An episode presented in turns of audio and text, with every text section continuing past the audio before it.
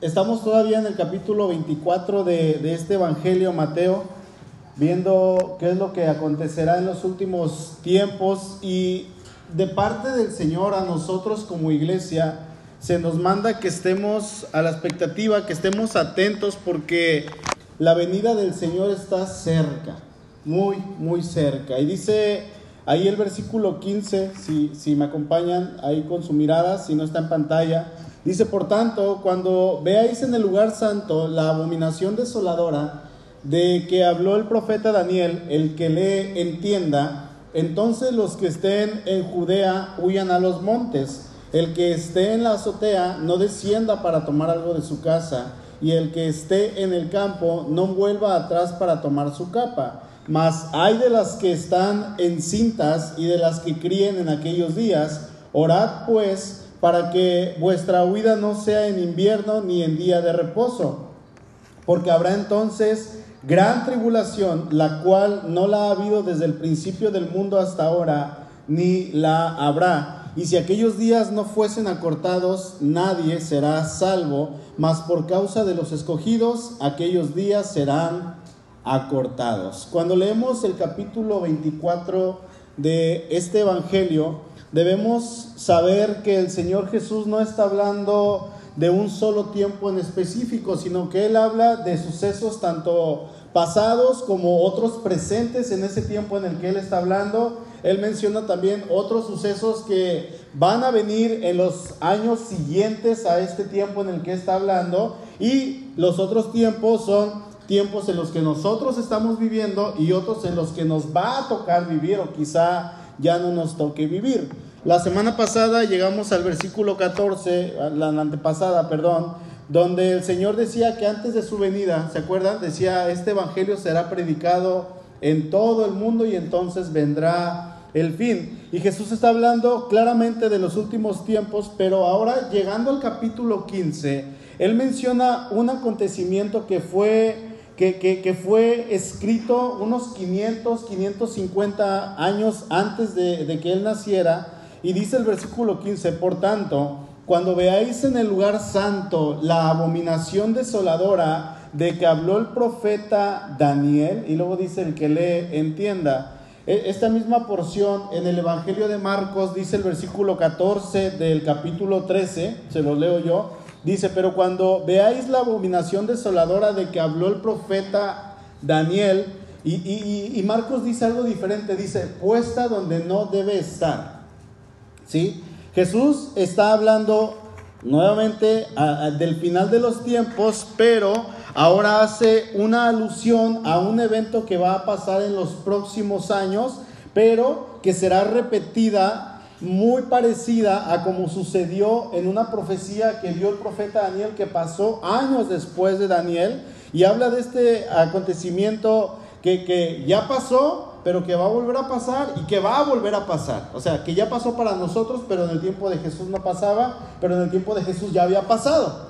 ¿Sí me explico? Y a nuestro tiempo va a volver a pasar. Y Jesús en su narración, en, en los primeros versículos del capítulo 24 encontramos cuando él está hablando acerca de la destrucción del templo, ya lo, estudiamos aquí, y con la destrucción no solamente del templo, sino de Jerusalén, llegarían ejércitos, un ejército grande que sitiaría la ciudad y la destruiría junto con ese templo tan maravilloso que se encontraba en este lugar. Y pasaría algo, hermanos, terrible que para el judío sería una abominación sería un sacrilegio, así como lo dice el Señor. Y para leerlo un poquito mejor, voy a, leerlo en la nueva versión internacional. El versículo 15 dice así, así que cuando vean en el lugar santo el horrible sacrilegio de la que habló el profeta Daniel, e, él está hablando del lugar santo, es el templo de Dios, el templo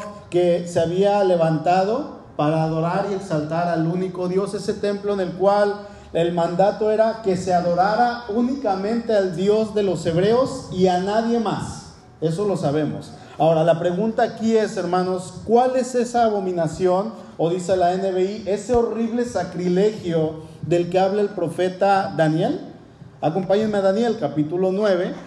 Voy a estar leyendo en la nueva versión internacional para que se pueda entender un poquito mejor. Y antes de leer, es importante que, entendamos que en el libro de Daniel, al igual que en el libro de Apocalipsis, sucede lo mismo que pasa en Mateo 24. A partir del capítulo 7 de Daniel, se comienzan a narrar sucesos apocalípticos e históricos y presentes en el tiempo de Daniel, cosas que ya habían pasado, pero estaban afectando en los tiempos de Daniel, como por ejemplo lo que pasó con el reinado de Nabucodonosor, el levantamiento de los imperios, tanto el medo como el persa, y los reyes que se encontraban en ese momento, y lo que iba a acontecer, y los imperios que se iban a levantar después de Daniel. Daniel nos narra también acontecimientos venideros, pero también eh, acontecimientos venideros para él, pero anteriores al tiempo de Cristo, y aún otros que sucederían después de Cristo. Pasa así como eh, estamos viendo en el libro de Mateo, en el Evangelio capítulo 24, pasa lo mismo en Apocalipsis y pasa lo mismo en el libro de Daniel y en otros libros proféticos. ¿Sí? Daniel 9:26 dice así, después de las 72 semanas se le quitará la vida al príncipe elegido este se quedará sin ciudad y sin santuario, porque un futuro gobernante los destruirá. Verso 27. Durante una semana ese gobernante hará un pacto con muchos, pero a media semana podrá, pondrá fin a los sacrificios y ofrendas. Sobre una de las salas del templo cometerá horribles sacrilegios hasta que le sobrevenga el desastroso fin que le ha sido decretado. Daniel tiene una visión en la cual él ve que el ungido sería rechazado y, ejecutado por su propio pueblo, aunque sabemos que el eterno reinado del Señor va a venir más adelante. En el verso 27 él menciona unas semanas que habla de tiempos en los cuales ha habido una discusión en cuanto a los números, en cuanto a las semanas. Híjole, demasiado tiempos y acontecimientos en estos versículos y existen principalmente dos puntos de vista que son básicos. El primero es que Daniel, en lo que está mencionando, que se cumplió ya en el pasado y pudo haber sido eh, dos acontecimientos cuando Antíoco Epífanes, un hombre, un rey pagano, que ahorita vamos a estudiarlo,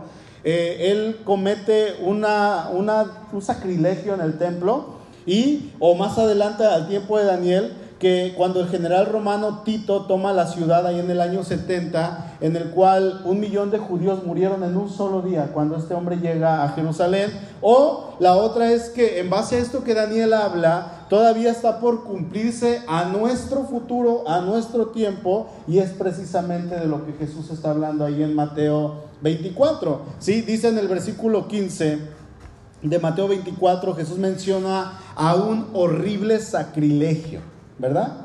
Y vamos a leer desde el capítulo 7 de Daniel, si me acompañan, para entender un poquito mejor lo que Jesús está hablando.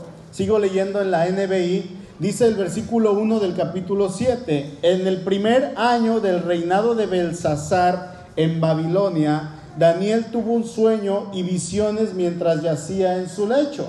Daniel tiene una visión y en esta visión él mira a cuatro bestias cuatro seres que él las llama bestias y dice el versículo 3 que del mar salían cuatro bestias enormes, cada una diferente a la otra. Para resumírselos, una era parecida a un león, otra era parecida a un oso, otra era parecida a un leopardo y la cuarta bestia, dice Daniel, que era extremadamente horrible y poseía una fuerza descomunal. Dice el profeta, tenía esta bestia diez cuernos y no se parecía en nada a las otras bestias. Ahora, acompáñenme al capítulo 8 de Daniel, por favor. Versículo 1 dice, en el tercer año del reinado de Belsasar, yo, Daniel, tuve otra visión. Pasan dos años desde que Daniel tuve, tiene una visión en el capítulo 7 y él ahora ve a un carnero, dice el versículo 3.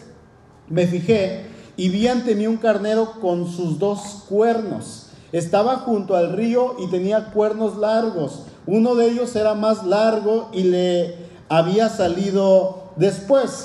Ahora, estos cuernos eh, de los que él habla eran los reyes de Media y de Persia que precisamente estaban en el tiempo de Daniel. Él los conoció, le estaba viendo a este carnero, vamos a ponerlo así, y a los dos cuernos que significaban poder. Y ellos estaban ejerciendo ya su dominio ahí en Babilonia y el cuerno más largo representaba la manera en que estaba creciendo el dominio y, y este imperio medo-persa, ¿verdad? Recordemos que Daniel se encontraba en Babilonia, él había sido llevado cautivo, deportado por el imperio caldeo, gobernando por el rey Nabucodonosor.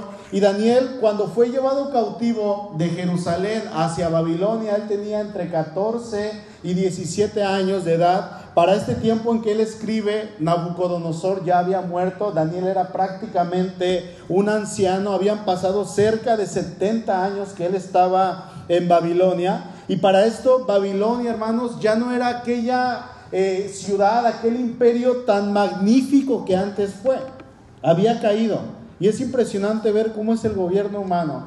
Eh, si recordamos la historia, está eh, Egipto, es, fue una potencia muy grande en su tiempo, luego se levanta incluso eh, Israel y también se convierte en una potencia por su pecado. Ellos son deportados por los asirios, luego son deportados por los babilonios, después se levantan los persas. Después de los persas dicen, somos los más grandes y se levanta otra nación, ahora los medos, y después de los medos se levanta ahora los griegos y cada una iba creciendo en poder y en poder iba sometiendo a las otras naciones. Babilonia ya no era una potencia como lo fue, sino que ahora era una provincia a cargo o al mandato de los medos persas. ¿Sale?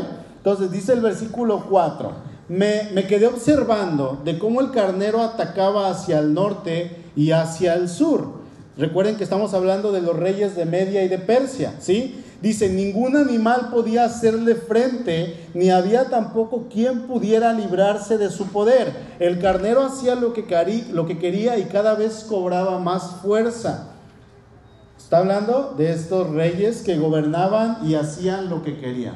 Reyes paganos, reyes que eh, en algunos de ellos supieron que Dios los había puesto ahí y que estaban haciendo la voluntad de Dios, porque no hay autoridad puesta de parte de Dios, pero eran reyes en su mayoría paganas, dice el versículo 5. Mientras reflexionaba yo al respecto, de pronto surgió del oeste un macho cabrío con un enorme cuerno entre los ojos, está hablando de otro animal, y cruzó toda la tierra sin siquiera cruzar el suelo. Se lanzó contra el carnero que yo había visto junto al río y lo atacó furiosamente y vi cómo lo golpeó y le rompió los cuernos. El carnero, el que se movía y que hacía lo que quería, los medos y persas, dice, no pudo hacerle frente, pues el macho cabrío lo derribó y lo pisoteó. Nadie pudo librar al carnero del poder del macho cabrío un imperio sumamente poderoso, el más poderoso de su tiempo, ahora ya no puede hacerle frente a este carnero que lo derrotó de una manera tan sencilla, ahora una nueva potencia mundial se había levantado una nueva potencia poderosa. Este macho cabrío estaba representando a Grecia y su cuerno largo está hablando de un personaje principal en la historia, incluso en la historia del mundo, está hablando de Alejandro Magno. No sé si han escuchado hablar de Alejandro el Magno, Alejandro el Grande.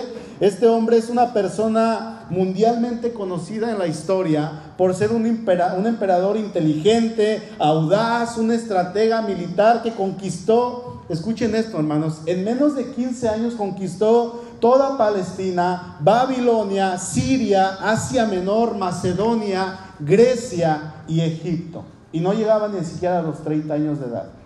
Un hombre sumamente inteligente, audaz, movido, líder, estratega, pero soberbio. Muy, muy soberbio. Recordemos que Daniel está escribiendo esto unos 200 años antes de que se levante Alejandro Magno y es una predicción sumamente sorprendente debido a que Grecia en el tiempo de Daniel no era considerada como una potencia mundial cuando se da esta profecía. Dice el verso 8, el macho cabrío cobró fuerza, pero en el momento de su mayor grandeza se le rompió el cuerno más largo. Los cuernos simbolizan poder. Se le rompió el cuerno más largo y en su lugar brotaron cuatro grandes cuernos que se alzaron contra los cuatro vientos del cielo. Y como sabemos, estamos leyendo Alejandro Magno simbolizado por el movimiento rápido de un macho cabrío que, que, nos habla de su dominio que se extendió sumamente rápido. Alejandro Magno murió cuando tenía 30, 33 años. Fíjense, murió de gripe. Dicen algunas personas que murió de dengue, que, de, fiebre, perdón, que le dio un dengue muy fuerte y en aquel tiempo no había eh, una cura. Entonces él murió. Pudo haber sido una influenza, una gripa lo que lo mató al hombre más poderoso de su tiempo. Y cuando él muere, él se encontraba en la cima de su poder, tenía un poder impresionante. Su hermano natural, Felipe, y sus dos hijos, uno se llamó Alejandro y el otro se llamó Hércules, ellos fueron asesinados en los siguientes 15 meses, así es que no había quien lo sucediera en el trono, no había algún familiar directo que pudiera reclamar el trono, así es que sin parientes y sin nadie que pudiese tomar el, el reino, el reino se divide en cuatro partes bajo el gobierno de cuatro de sus generales principales. ¿Sí? Ptolomeo I tomó Egipto y Palestina, Seleuco, Seleuco tomó Babilonia y Siria, Antígono tomó Asia Menor y Antipater tomó Macedonia y Grecia. Dice el versículo 9. De uno de ellos, fíjense, de estos cuatro cuernos, estos cuatro generales, que ahora son cuatro reyes, de uno de ellos salió otro cuerno pequeño al principio, que extendió su poder hacia el sur y hacia el este y también hacia nuestra hermosa tierra. Este cuerno pequeño surge de uno de los cuatro cuernos existentes. Es un descendiente de estos cuatro reyes que reinaron después de la muerte de Alejandro Magno. Y este rey, hermanos, lamentablemente se levantaría para hacer mucho, mucho, mucho mal al pueblo de Dios. ¿Les gusta la historia? ¿Sí? Este cuerno se explica como un rey altivo de rostro. Su nombre es Antíoco Epífanes, que surgió después de uno de estos reyes y surgió muchas generaciones después. Resulta que Grecia en aquel tiempo, con toda su elegancia, con todo su poder, con todo su esplendor, Grecia produce al primer anticristo del Antiguo Testamento. ¿Sí? Antíoco poseía un amor extraordinario por el arte, el cual él lo expresa en los templos que él construyó y quiso sustituir, en un templo tenía a Zeus, dijo, bueno, vamos a quitar a Zeus y vamos a meter a Jehová. ¿Qué es lo que él estaba haciendo? Él estaba, ah, pero eso no quiere decir que tenía a Jehová, sino que tenía dioses por todos lados y eso era un sincretismo terrible, había dioses, había orgías, había cosas tan horribles, hermanos. Este hombre estaba tan loco, Antíoco Epífanes, que era llamado Antíoco Epímanes. Epímanes significa maníaco, un hombre psicópata, un hombre tan mal de la cabeza, trastornado. Hasta esta fecha, hermanos, en, el fecha, en el tiempo de Antíoco, ninguno de los gobernantes mundiales anteriores como Nabucodonosor, Darío, Ciro, Jerjes, Artajerjes, Ninguno de ellos se había opuesto tan sistemáticamente al culto que los judíos daban a Dios. Ninguno de ellos había opuesto tanto ni había prohibido tanto, no. Es por eso que a pesar de toda la maldad que estos reyes tuvieron, nunca llegaron a la vileza de este hombre. Y de ahí nace, como este hombre iba a ser tan perverso, nace la necesidad de parte, bueno, no la necesidad, sino esa advertencia de parte de Dios. Sale esa profecía de parte de Dios a través de Daniel para el pueblo, para que los preparara para la venida de este hombre tan terrible, Antíoco Epífanes. Él atacó a Israel en el siglo segundo antes de Cristo fue el octavo soberano desde el imperio de Babilonia y Siria. Eh, eh, él quita al sumo sacerdote, saquea el templo, reemplaza la adoración a Dios con una adoración griega. Y ahí mismo, en el capítulo 8, estamos en Daniel, ¿verdad? Dice el ángel mensajero, le dice Gabriel, que es el que siempre lleva mensajes, en el verso 17, toma en cuenta, criatura humana, que la visión tiene que ver con la hora final Verso 23, hacia el final de esos reinos, cuando los rebeldes lleguen al colmo de su maldad, surgirá un rey de rostro adusto, maestro de la intriga, que llegará a tener mucho poder, pero no por sí mismo. Ese rey causará impresionantes destrozos y saldrá airoso en todo lo que emprenda. Destruirá a los poderosos y al pueblo santo. Está hablando del anticristo. Este anticristo que apareció con el nombre de Antíoco Epífanes, pero también habla del anticristo que aún no conocemos del anticristo que quizá nos va a tocar conocer, que ya está aquí, o quizá está por nacer, o quizá ya nació, que pronto se va a manifestar al mundo. Dice ahí en segunda de Tesalonicenses 2.4, este, está hablando del anticristo, se opone y se levanta contra todo lo que lleva el nombre de Dios o es objeto de adoración, hasta el punto de adueñarse del templo de Dios y pretender ser Dios.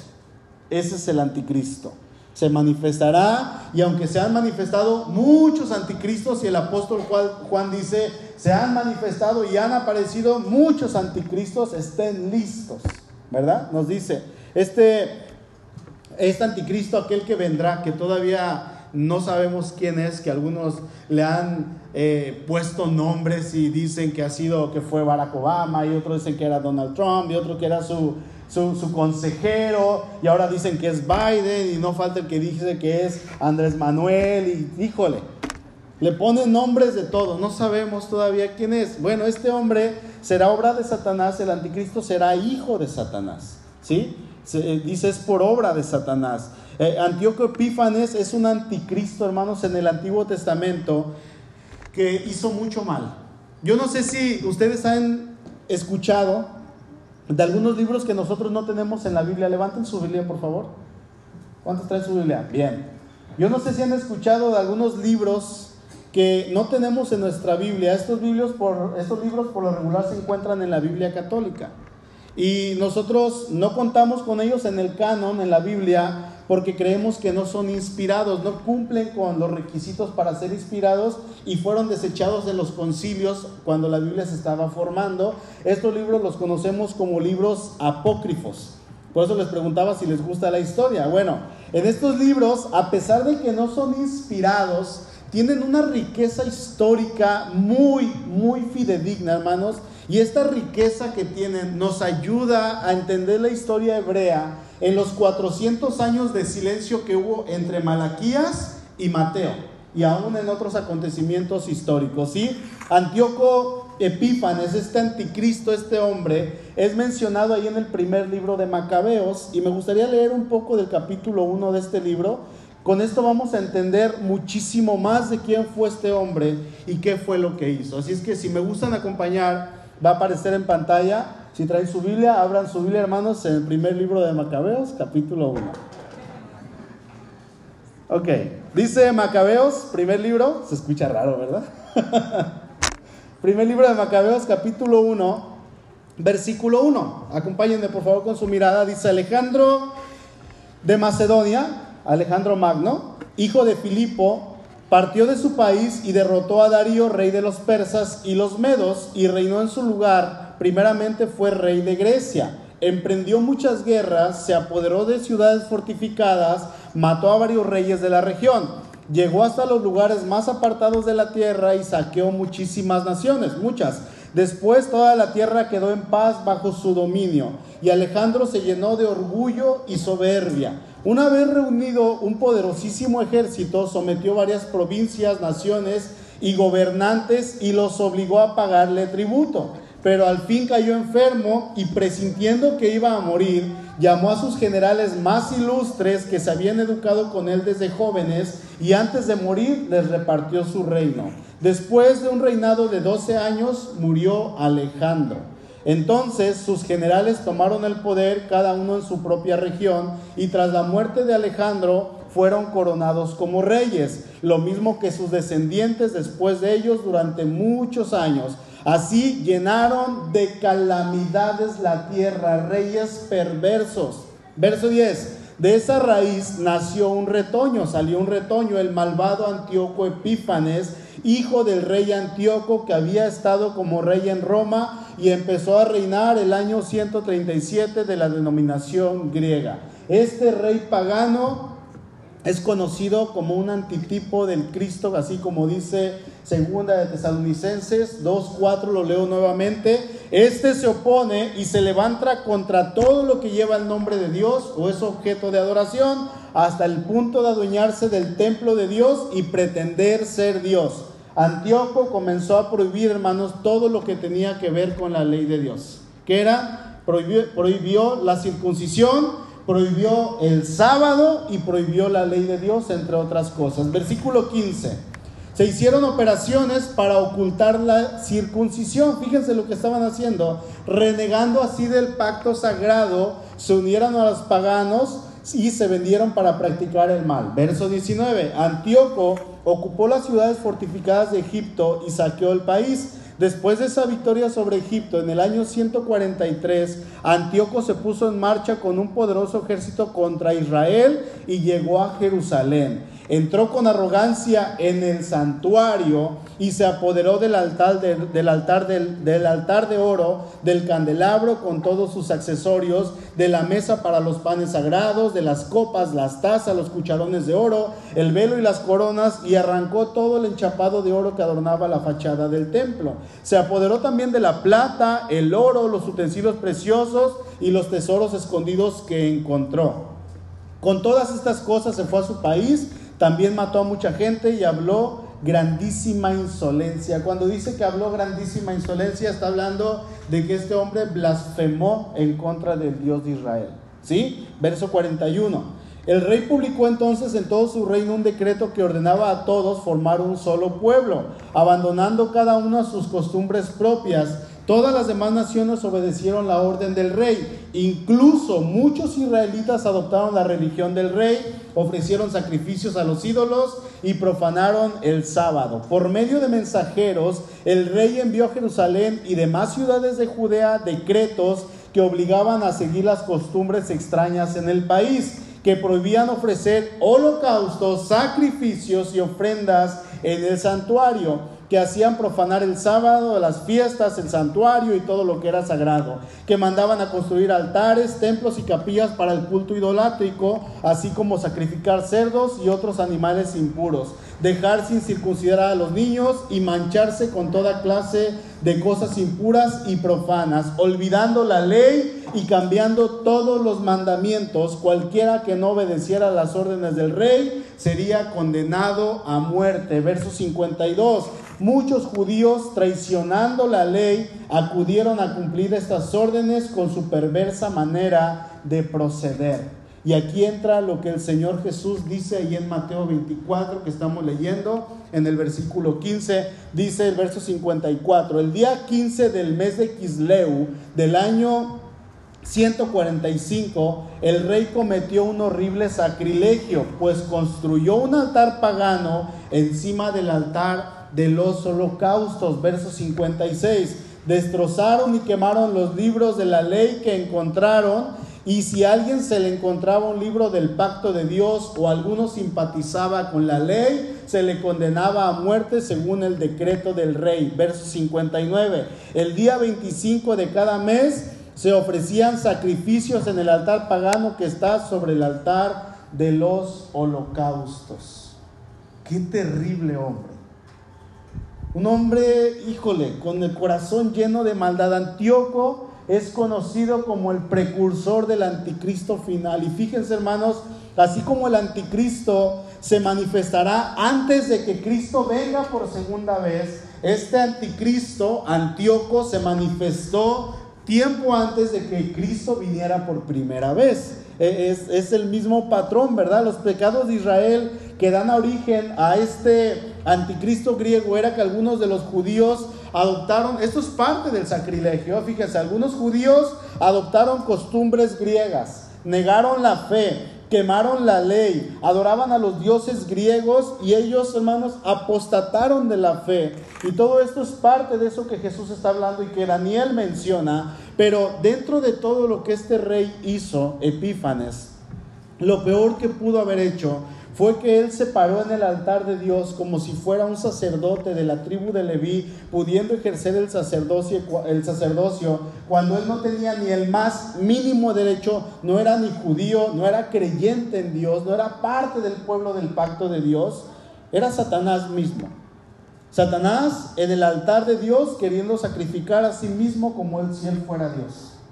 Eso fue lo que hizo. Pero lo peor que este hombre poseído por Satanás, 100% seguro lo puedo decir, fue que él mismo entra al altar donde se hacían los sacrificios, lleva un animal impuro, un cerdo que era abominación en ese, en ese tiempo para la ley judía y que hasta el tiempo de hoy lo es, y él en el altar de Dios donde se sacrificaban los corderos, él sacrifica un cerdo. Y después de sacrificarlo, con la sangre del cerdo, él rocía los rollos sagrados, o sea, la Biblia. Empezó a rociarlos y empezó a hacer este sacrilegio. Eso, e, eso es la abominación desoladora que menciona el Señor Jesús. Siento hasta algo terrible. esa es la abominación, hermano. No, fue tanto todos los reyes Nabucodonosor, eh, Salmanazar, todos los reyes paganos que tenemos en el Antiguo Testamento cometieron eh, actos terribles. Todos. Pero ninguno había hecho esto. Ninguno. Nadie.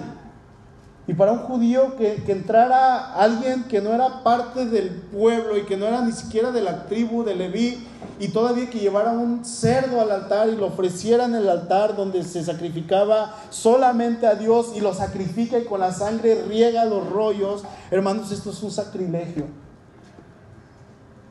Esto es algo terrible, dice Jesús ahí en Mateo 24. Vamos de Macabeos a Mateo 24, por favor. Por tanto, cuando, cuando vean en el lugar santo la abominación desoladora de, que habló el profeta Daniel, Daniel habló de este acontecimiento. Eh, que, que, iba a surgir más adelante, pero iba a surgir antes de Cristo. Los discípulos cuando estaban escuchando a Jesús, dice el Señor, el que lea entienda. Ellos sabían de qué estaba hablando el Señor, ellos conocían la historia de su pueblo, ellos conocían la historia de los macabeos. De hecho, Judas Macabeo, que, aparece ahí en el capítulo 2 de Macabeos, fue un líder y fue un tipo de héroe nacional que se levantó contra este rey tirano Antíoco Epífanes, contra este anticristo, y él lucha contra él. ¿Sí? Es una historia, si alguien quiere leerla, pueden leerla, hermanos, con el fin de enriquecerse eh, culturalmente, históricamente en la ley y en la historia, en la historia perdón, de Israel. Obviamente nunca debe de sustituir la, la, Biblia, pero nosotros, muchos de nosotros no conocemos esta historia porque no forma parte de nuestra historia, no es algo que se nos enseña en la escuela, tampoco se enseña en la escuela dominical porque vemos historia bíblica, ¿verdad? Pero si en muchos de nosotros no sabemos la historia de nuestro país, mucho menos vamos a saber la historia de otro país y mucho menos algo que pasó hace como 2200 años y mucho menos si no está en la Biblia. ¿Verdad? Dice Jesús, cuando vean en el lugar santo la abominación desoladora de la que habló el profeta Daniel, cuando vean que esto sucede, y ahora Jesús, hablando de este acontecimiento, él comienza ahora a hablar de un acontecimiento que va a pasar 40 años después, cuando Jerusalén fue destruida, y no solamente eh, Jerusalén, sino toda la ciudad fue destruida, más de un millón de judíos murieron en un solo día cuando entra este general, y, y Jesús dice, ya pasó, pero volverá a pasar, va a volver a pasar. Él está anticipando la tragedia que iba a venir sobre Jerusalén y el Señor ah, eh, advierte, urge a sus discípulos a salir de la ciudad con toda premura cuando venga el ejército romano. Eh, dice, los montes le van a servir de refugio hasta que pase lo peor de toda esta invasión. Dice el versículo 16, Mateo 24, 16. Entonces los que están en Judea huyan a los montes. El que está en la azotea no descienda para tomar algo de su casa. Y el que está en el campo no vuelva atrás para tomar su capa. Esta urgencia que, el Señor está advirtiéndoles se describe con dos ejemplos. El que se encuentra en la azotea dice, no debe de perder tiempo buscando cosas en su casa. Huya. ¿Por qué? Porque la vida es más valiosa que lo que puedan llevarse. Y en segundo lugar, el que se haya trabajando en el campo, en donde esté, no debe de perder el tiempo volviendo a su casa, porque si regresa por su manto, si regresa por lo que sea, le puede costar la vida. Dice el Señor, cuando escuchen que esto viene, ustedes huyan, porque viene algo terrible. Dice ahí en Lucas 21:20, ahora bien, cuando vean a Jerusalén rodeada de ejércitos, sepan que su desolación ya está cerca. Dice me parece que la reina Valera dice su destrucción está cerca. ¿Sí? Ya ha llegado la destrucción. Estos ejércitos van a venir a destruir. Verso 19, Mateo 24. Mas hay de las que están encintas y de las que críen en aquellos días. Orad pues para que vuestra huida no sea en invierno ni en día de reposo. Jesús expresa un hay. Y esto significa que algo terrible viene. Los ayes. ¿Sí? Eh, es un ay de profundo lamento ante esta gran dificultad que, van a tener en aquellos tiempos las mujeres embarazadas, las que amamantarán todavía a sus niños pequeños para huir de esta peligrosa invasión. Imagínense a una mujer huyendo con un niño de pecho, con un niño eh, recién nacido, con un niño de dos, tres años. O, o, con un bebé en el vientre, siete, ocho meses, dice, tengan cuidado porque prácticamente es una sentencia de muerte para ellas. Y luego, si huyen y es tiempo de invierno, cuando estén todas las nevadas, se van a quedar así con los niños de pecho entre los montes. Prácticamente es eh, una sentencia de muerte. Cristo eh, en su tiempo, cuando Él viene, Él anula muchas de las restricciones judías. Por ejemplo, una era el sábado y sabemos que Cristo cumplió la ley, pero sus discípulos y las personas y la iglesia que nació todavía le costó trabajo atender, entender que ellos debían de dejar la ley porque Cristo la había cumplido. ¿Por qué? Porque dice el Señor que no sea en sábado, ¿verdad? Porque si es el sábado van a decir es que no podemos salir más de un kilómetro, más de dos kilómetros. Y, y Jesús ya había quitado todo eso. Entonces, eh, aquellas personas que tuvieran esto arraigado en su vida, la ley les iba a costar la vida. Por eso el Señor dice, huyan, ¿sí? Ahora, recordemos que en esta porción bíblica Jesús está hablando de este acontecimiento que pasaría 40 años más tarde, dice el verso 21, porque habrá entonces gran tribulación, la cual no ha habido desde el principio del mundo hasta ahora, ni la habrá, una tribulación tan terrible, tan horrible. Antíoco Epífanes fue un tirano, villano, malvado, un anticristo, pero esto que iba a venir sería muchísimo peor todavía. ¿Se imaginan? Jesús describe esa gran tribulación que vendría como el resultado de la invasión romana, versículo 22. Y si aquellos días no fuesen acortados, nadie será salvo, nadie sería salvo, mas por causa de los escogidos aquellos días serán acortados. Tan grande sería la matanza que si aquellos días no fueran acortados, hermanos, ninguna persona sobreviviría a esa experiencia.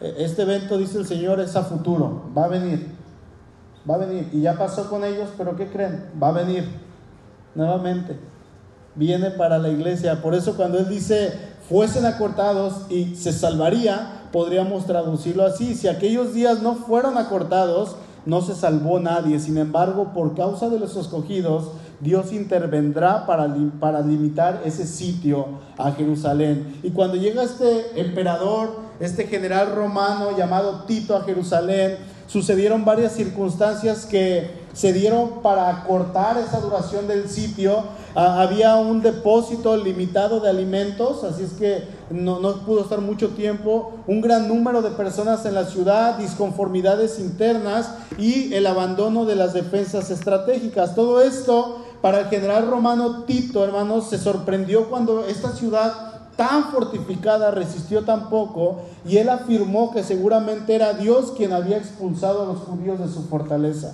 O sea, él entendió que Dios los estaba cuidando para que para que esos, esos, esos días de tribulación no acabaran con todos. Cuando Tito entra en Jerusalén, él comete toda clase de asesinatos. Masacre tras masacres. Y él hace, que, hace algo que podríamos decir de alguna manera él se dejó ver también como que era un tipo del anticristo. Cuando Tito llega a Jerusalén, él destruye la ciudad, mata miles, cientos de miles de personas.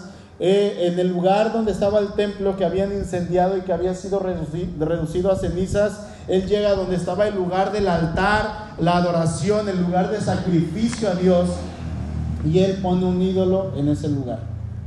Nuevamente se, se repite lo que pasó con Antíoco. En este lugar donde solamente se tenía que honrar a Dios y a nadie más, un lugar al igual que en el templo, cuando él entra y comete sacrilegio sacrificando este cerdo, hermanos, este hombre llega y levanta un Dios falso en donde estaba el altar diciendo y ofendiendo a Dios, diciendo que su Dios era más fuerte que el Dios de los hebreos porque su Dios había destruido su ciudad y el Dios de los hebreos no pudo hacerles frente. ¿Saben algo, hermanos? Este acto de sacrilegio fue, fue terrible. Y, hay otros actos en, la Biblia. Tenemos el acto de sacrilegio o una abominación desoladora, así como lo dice Jesús, cuando Nabucodonosor entra y, y, se lleva todos los utensilios del templo hacia Babilonia. Ese es un acto de sacrilegio. Tenemos otra abominación desoladora cuando Antíoco Epífanes sacrifica un cerdo en el altar y derrama la sangre sobre los rollos sagrados. Años más tarde se levanta Tito y él erige en el lugar de que se supone que era para adorar a Dios y los sacrificios a Dios, él levanta un ídolo y esto nuevamente lo convierte en una abominación desoladora. Lo que, lo que es verdadera, verdaderamente sorprendente, perdón, es que a nuestro Dios no le sorprende nada de esto. Nada lo toma por sorpresa. Nada. Él ya sabía lo que iba a pasar. Y él, él advierte para que estén listos. Y por el otro lado sabemos que Dios no habita en templos hechos por el hombre. Dice ahí en 1 Corintios 6 que, que, dice su cuerpo es el templo del Espíritu Santo. 1 Corintios 6, 19 me parece. Dice el cual está en ustedes. Dios habita en ustedes. Hermanos, se levantaron estos anticristos en el pasado se van a levantar más aún y al final de los tiempos se, va a levantar eh, este anticristo que va a ser una estatua de sí mismo y va a ordenar que todos la adoren. Dice ahí en Apocalipsis capítulo 13, si me acompañan. Apocalipsis 13, 14.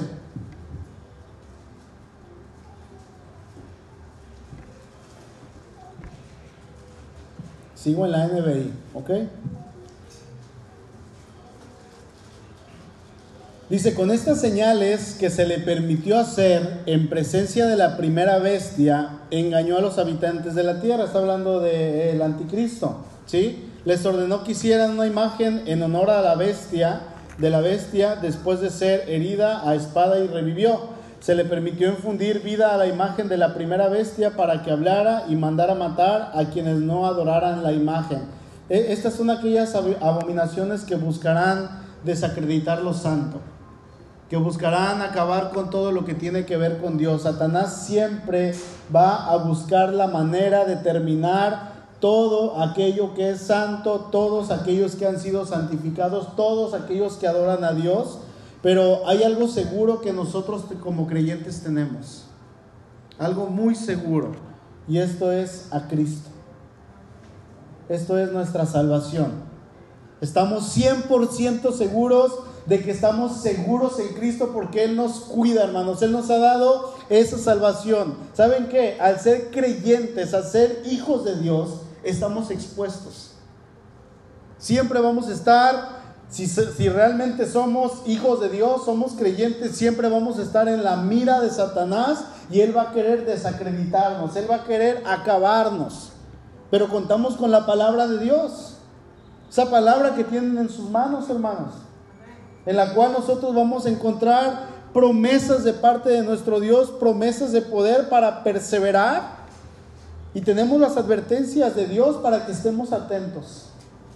Están ahí las advertencias. ¿Va a venir tribulación? Claro que sí. Terrible. Fuerte para el Hijo de Dios. Pero mientras más consideremos las cosas de Dios, mientras más pasemos meditando ahí en la escritura, hermanos, más motivos abundantes vamos a tener para huir sin demora y refugiarnos en Cristo. Con total seguridad nos vamos a poder refugiar en Él, quien es nuestro refugio seguro. Pensar en esto, hermanos, nos va a llevar a renunciar en todo aquello que sea objeto terrenal para buscar en todo tiempo la santificación de nuestras almas. Recordemos lo que dice Jesús en el verso 13 de Mateo 24, más el que persevera hasta el fin, este será salvo. La perseverancia hasta el final es una prueba de que venga lo que venga, nuestro refugio se encuentra en Cristo y en Cristo estamos seguros. 100%. No permitamos, hermanos, que nuestro corazón se levante algún ídolo abominable como el que se puso en estos lugares donde se adoraba al único Dios. Ciertamente es algo que cuando lo leemos a mí me entristece mucho y me duele en mi corazón.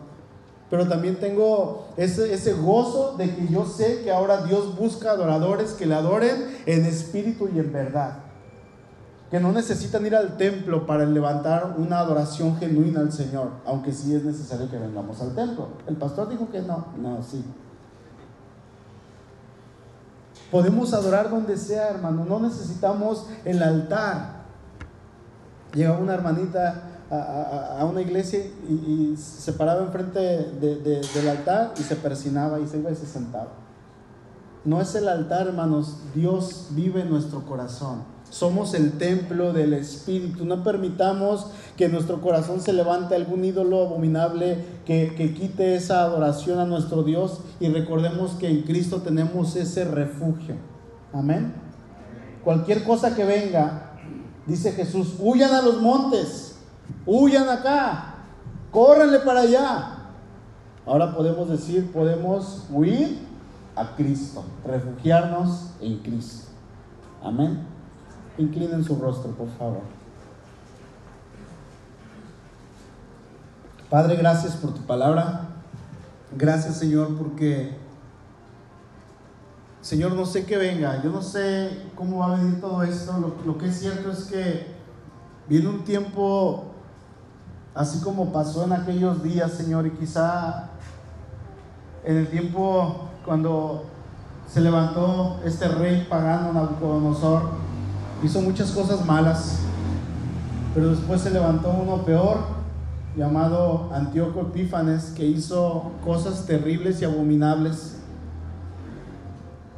Después se levantó otro, quizá podríamos decir peor, llamado Tito, Señor, que cometió toda clase también de sacrilegios. Y Señor, sabemos que el anticristo, aquel inicuo, que será obra de Satanás cuando se levante, va a venir y va a querer terminar, Señor, por completo a tu iglesia, va a querer destruirla, pero nosotros tenemos a nuestro Señor Jesucristo como refugio.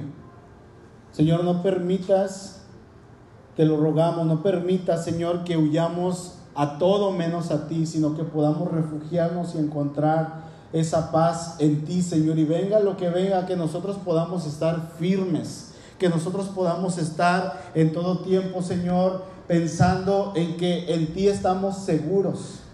Bendice a tu iglesia, fortalece a tu iglesia, Señor. Llévanos a vivir para tu gloria, para tu honra, y que cuando venga todo esto, Señor, nosotros podamos estar confiados de que ya son los últimos tiempos y que nuestra redención se acerca.